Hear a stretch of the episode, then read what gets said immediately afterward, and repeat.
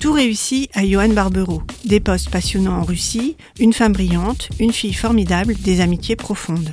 Il a donné une nouvelle vie à l'Alliance française d'Irkoutsk qui menaçait pourtant de fermer à son arrivée. La Sibérie, il la connaissait uniquement par les écrits concentrationnaires de Solzhenitsyn ou Chalamov.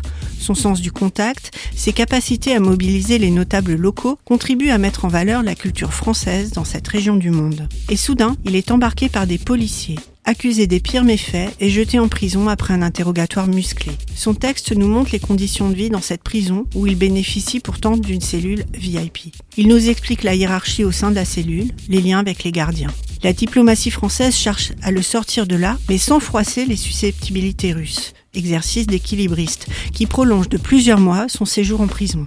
Son procès est une caricature de justice.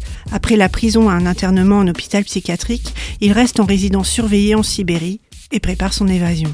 Comment va-t-il sortir de Russie? Un récit digne du Bureau des légendes.